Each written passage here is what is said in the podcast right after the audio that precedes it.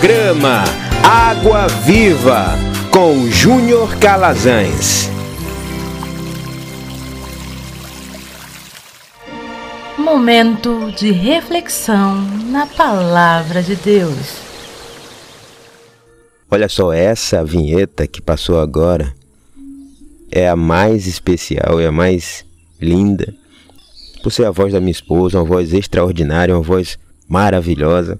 Te amo, meu amor. Ela está aqui do lado, na sala, escutando, acompanhando a programação. Bom, hoje nós trataremos do tema chamado A Igreja Perseguida. E aí eu coloco uma questão: é diferente dos nossos dias? Por que, que eu falo isso?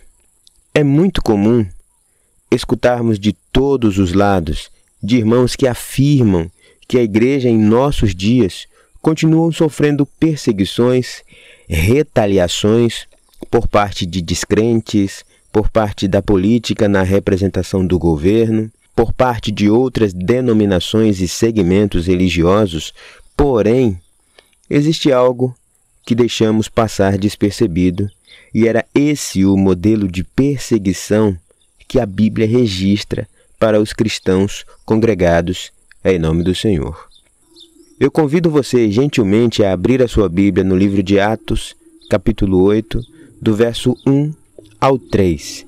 A versão que eu estou utilizando aqui é a nova versão transformadora. O texto diz assim: Uma grande onda de perseguição começou naquele dia e varreu a igreja de Jerusalém. Todos eles, com exceção dos apóstolos, foram dispersos pelas regiões da Judéia e Samaria. Alguns homens devotos vieram e, com grande tristeza, sepultaram Estevão. Saulo, porém, procurava destruir a igreja. Ia de casa em casa, arrastava para fora homens e mulheres e os lançava na prisão. O texto por si só ele já carrega uma força extremamente violenta direcionada à igreja de Deus. E não estamos falando aqui, é importante registrarmos isso, de uma igreja considerada como um espaço físico. Nós estamos falando aqui da igreja de Deus, os separados para fora. Bom, e como eu gosto sempre de contextualizar, entender um pouco algumas palavras que são trazidas na estrutura das nossas reflexões, é, é interessante compreendermos o termo igreja. O que é igreja? Você já ouviu falar do termo igreja e o seu significado? Então pensa comigo. A palavra igreja, ela vem do grego eclésia. E essa palavra eclésia, ela tem origem em outra palavra grega eklein, que significa chamar para fora, chamar fora. Ou, em outro termo, uma convocação. E o que é que essa palavra ela vai destinar exatamente? Ela vai designar a assembleia do povo, geralmente em caráter religioso. Então é importante nós pensarmos isso. E ele é um termo frequentemente utilizado no Antigo Testamento grego para a assembleia do povo eleito diante de Deus. Na linguagem cristã, a palavra igreja ela designa a assembleia litúrgica, mas também a comunidade local ou toda a comunidade universal dos crentes. Então, nós temos a igreja, a assembleia litúrgica, nós temos também a comunidade local e a comunidade universal. Aí nós vemos três características: a igreja litúrgica, nós vemos também a igreja como comunidade local e nós vemos também a igreja como comunidade universal. Então, esses três significados, eles são inseparáveis, indissociáveis. O que é que nós concluímos com isso? A igreja é o povo de Deus que se reúne no mundo inteiro. O trecho que lemos, ele nos apresenta um desfecho que nos convida a voltar uma página para entender o que causou a morte de Estevão, a dispersão dos cristãos e quem era Saulo e por que perseguia os cristãos. O texto ele já inicia com uma denúncia de que uma grande onda de perseguição começou naquele dia e varreu a igreja de Jerusalém. Quando o escritor Lucas ele usa o termo varreu a igreja de Jerusalém, ele está falando que a igreja, os congregados em nome do Senhor, os cristãos seguidores de Cristo, estavam sendo retirados de circulação em Jerusalém. Por quem?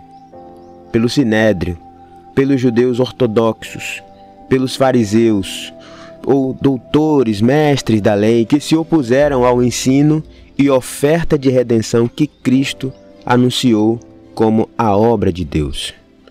Vamos acompanhar o texto que fala de Estevão quando ele foi posto a se defender perante os judeus. O texto é um pouco longo, é Atos dos Apóstolos, capítulo 7, do 1 ao 60. Diz assim: Então o sumo sacerdote lhe perguntou, perguntou a quem? Perguntou a Estevão: Estas acusações são verdadeiras?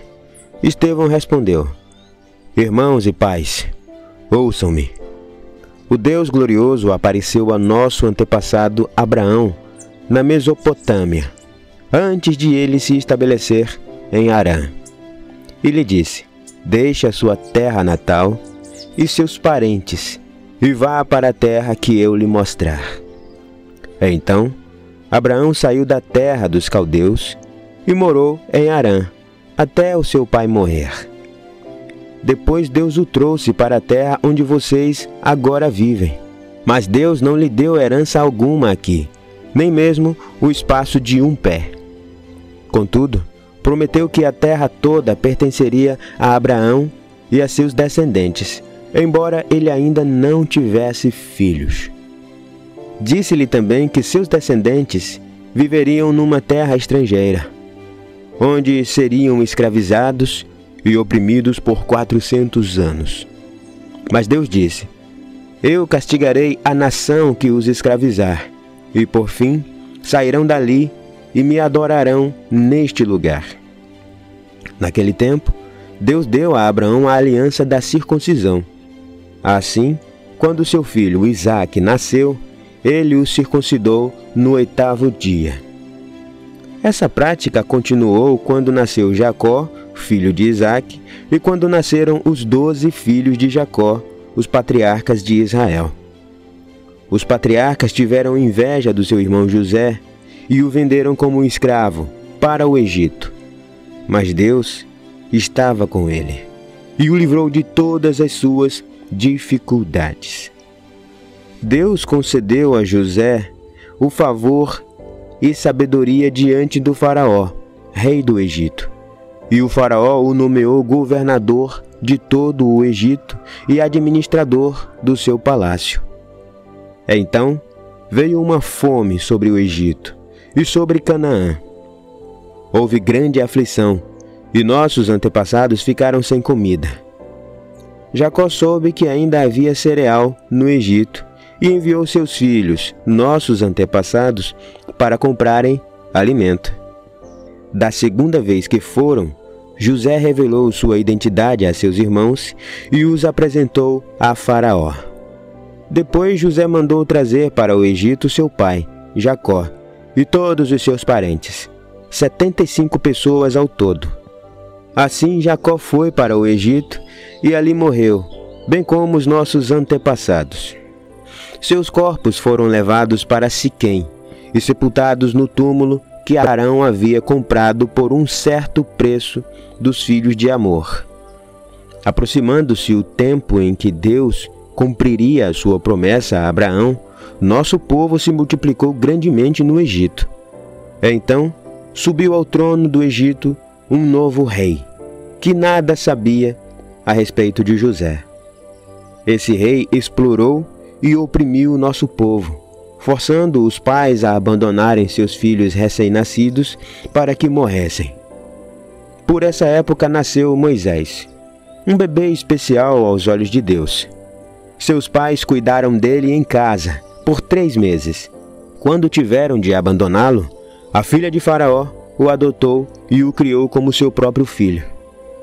Moisés foi educado com toda a sabedoria dos egípcios e era poderoso em palavras e ações. Certo dia, estando Moisés com 40 anos, resolveu visitar seus parentes, o povo de Israel. Ao ver um egípcio maltratando um israelita, defendeu o israelita e o vingou, matando o egípcio. Imaginou que seus irmãos israelitas entenderiam que ele havia sido enviado por Deus para resgatá-lo, mas isso não aconteceu. No dia seguinte, visitou-os novamente e viu dois homens de Israel brigando. Tentando agir como pacificador, disse a eles: Homens, vocês são irmãos, por que brigam um com o outro? Mas o homem que era culpado empurrou Moisés e disse: quem o nomeou líder e juiz de nós? Vai me matar como matou o egípcio ontem? Quando Moisés ouviu isso, fugiu e foi viver como estrangeiro na terra de Midian. Ali nasceram seus dois filhos. Quarenta anos depois, no deserto próximo ao Monte Sinai, um anjo apareceu a Moisés nas chamas de um arbusto que queimava. Quando Moisés viu aquilo, ficou admirado.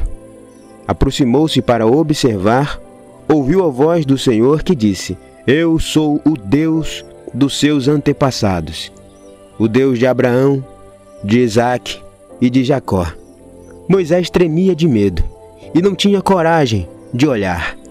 Então, o Senhor lhe disse: Tire as suas sandálias, pois você está pisando em terra santa. Por certo, tenho visto a aflição do meu povo no Egito. Tenho ouvido seus gemidos e desci para libertá-los. Agora vá, pois eu o envio de volta ao Egito. Era esse o mesmo Moisés que o povo havia rejeitado quando lhe perguntaram quem o nomeou como líder e juiz. Por meio do anjo que apareceu a Moisés no arbusto em chamas, Deus o enviou para ser líder e libertador. Assim, com muitas maravilhas e sinais, ele os conduziu para fora do Egito, pelo Mar Vermelho e pelo deserto, durante quarenta anos.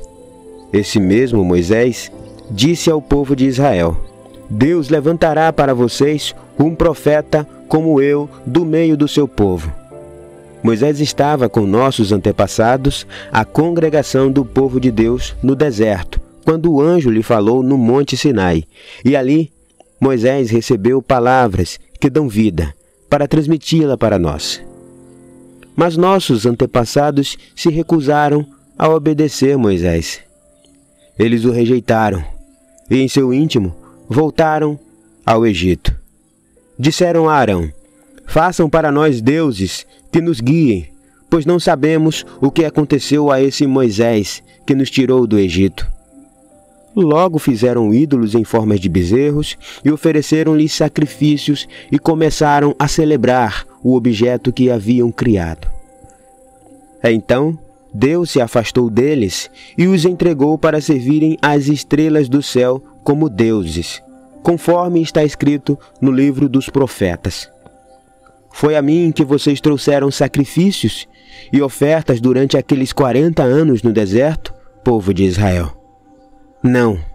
Vocês carregaram o santuário de Moloque, a estrela do seu deus Rafã, e a imagem que fizeram para adorá-lo. Por isso, eu os enviarei para o exílio, para além da Babilônia. Nossos antepassados levaram com eles pelo deserto o tabernáculo, construído de acordo com o modelo que Deus havia mostrado a Moisés. Anos depois, quando Josué comandou nossos antepassados nas batalhas contra as nações que Deus expulsou desta terra, foi levado com eles para o seu novo território e ali ficou até o tempo do rei Davi. Davi encontrou favor diante de Deus e pediu para construir um templo permanente para o Deus de Jacó. Mas foi Salomão quem o construiu. O Altíssimo, porém, não habita em templos feitos por mãos humanas. Como diz o profeta: O céu é o meu trono, e a terra é o suporte dos meus pés. Acaso construiriam para mim um templo assim tão bom? Diz o Senhor. Que lugar de descanso me poderiam fazer? Acaso não foram minhas mãos que criaram os céus e a terra? Povo teimoso, vocês têm o coração incircuncidado e são surdos para a verdade. Resistirão para sempre o Espírito Santo? Foi o que seus antepassados fizeram, e vocês também o fazem. Que profeta seus antepassados não perseguiram? Mataram até aqueles que predisseram a vinda do justo, a quem vocês traíram e assassinaram. Vocês desobedecem à lei de Deus, embora a tenha recebido das mãos de anjo. Os líderes judeus se enfureceram com a acusação de Estevão e rangiam os dentes contra ele.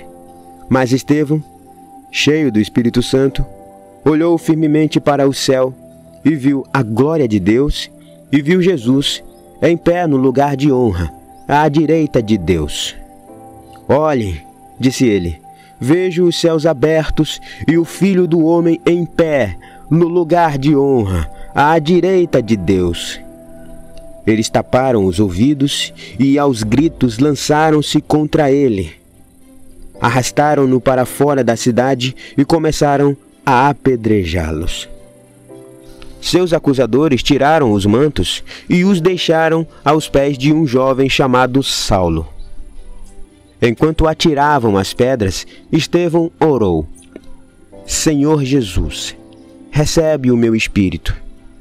Então caiu de joelhos e gritou: Senhor, não os culpe deste pecado. E com isso, adormeceu. É um texto muito grande, muito valioso, eu acho eu penso que nós deveríamos ler com mais frequência essa passagem, esse levantamento histórico que Estevão faz a partir de um questionamento dos fariseus que estavam ali com o objetivo de matá-lo. E com isso nós percebemos a defesa de Estevão aqui no livro de Atos dos Apóstolos, capítulo 7, mostra elementos como um homem cheio do Espírito Santo e dirigido por ele, uma sinagoga ou um grupo de religiosos que rejeitavam a voz do Espírito e os ensinamentos de Cristo, e um apóstolo que ainda não sabia do seu chamado, que era usado pelos fariseus para exterminar os cristãos. Meus irmãos e minhas irmãs, lendo esta passagem, o que é que nós conseguimos extrair, compreender, aprender dela? A igreja primitiva ou seja, a igreja plantada por Jesus, que era a pedra principal da igreja, e dado seguimento pelos apóstolos, ou seja, os apóstolos deram continuidade, era perseguida por se submeterem aos ensinos cristocêntricos. E essa igreja era perseguida por quem? Pelos religiosos da época. Trocando em miúdos, a igreja era perseguida pela própria igreja. Parece até meio contraditório, né? A igreja perseguir igreja. Mas aí nós temos um modelo de igreja de Deus e a igreja institucional, a igreja modelo, igreja diretriz religiosa. Então nós vemos agora a igreja sendo perseguida pela própria igreja. Os judeus ortodoxos, eles acreditavam ser igreja, estudavam a Torá e perseguiam os cristãos, porque eles não não aceitavam em suas consciências, não aceitavam em seus corações que Cristo tinha sido o enviado de Deus para a libertação do povo. E aí o que acontece com isso? Por conta dessa interpretação equivocada dos fariseus, Estevão foi assassinado. Não só Estevão, como vários outros, foi assassinado por anunciar a verdade do Evangelho e denunciar o engano presente no judaísmo. A Bíblia não fala que a igreja estava sendo perseguida pelo Estado. Ela também não fala que a igreja estava sendo perseguida pelos atenienses, que eram considerados intelectuais, e muito menos pelos homossexuais, pelos beberrões, pelas prostitutas pelos alfandegários, né, que eram os cobradores de impostos, etc. A Bíblia ela registra que a igreja estava sendo perseguida pelos religiosos. É um negócio muito interessante de nós observarmos. E qual era o papel de Saulo nessa perseguição?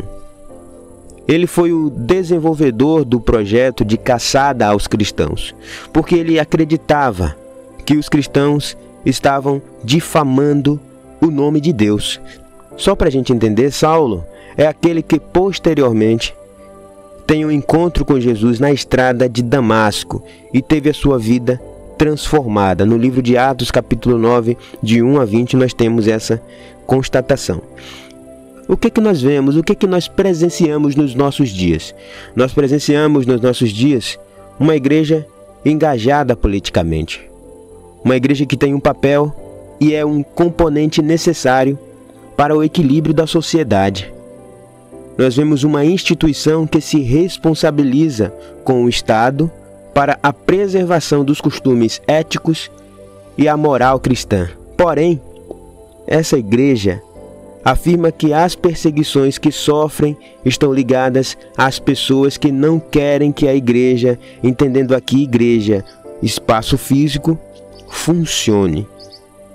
Para nós concluirmos o nosso pensamento sobre a perseguição contra a igreja de Deus, Saulo, ele tinha disposição suficiente para assassinar, matar, trucidar, esmagar, humilhar qualquer seguidor de Cristo. A igreja primitiva, ela tinha essa característica, seguir a Cristo, enquanto a religião de Saulo condenava os ensinos dos apóstolos. Eu quero finalizar com um texto aqui no livro de Hebreus.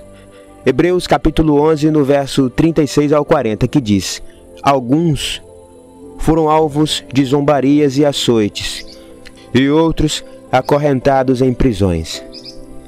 Alguns morreram apedrejados, outros foram cerrados ao meio, e outros ainda mortos à espada. Alguns andavam vestidos com peles de ovelhas e cabras, necessitados, afligidos e maltratados. Este mundo não era digno deles. Vagaram por desertos e montes, escondendo-se em cavernas e buracos na terra. Todos eles obtiveram aprovação por causa da sua fé.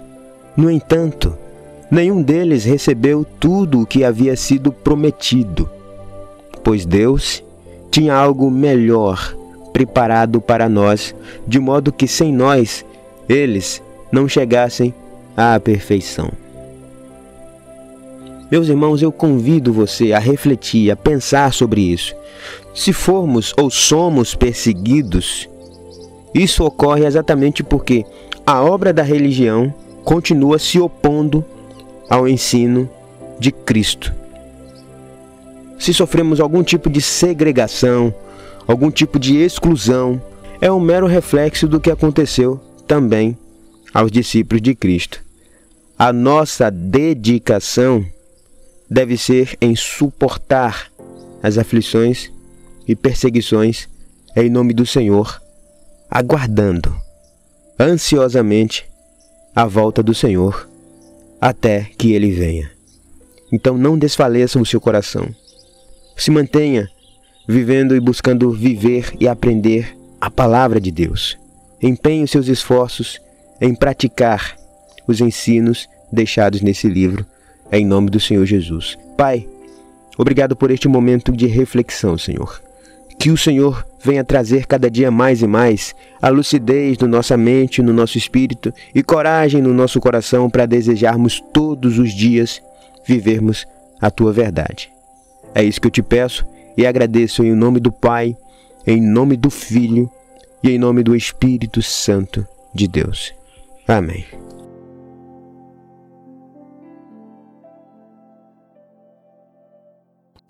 Mais alegria e alto astral. Você está ouvindo.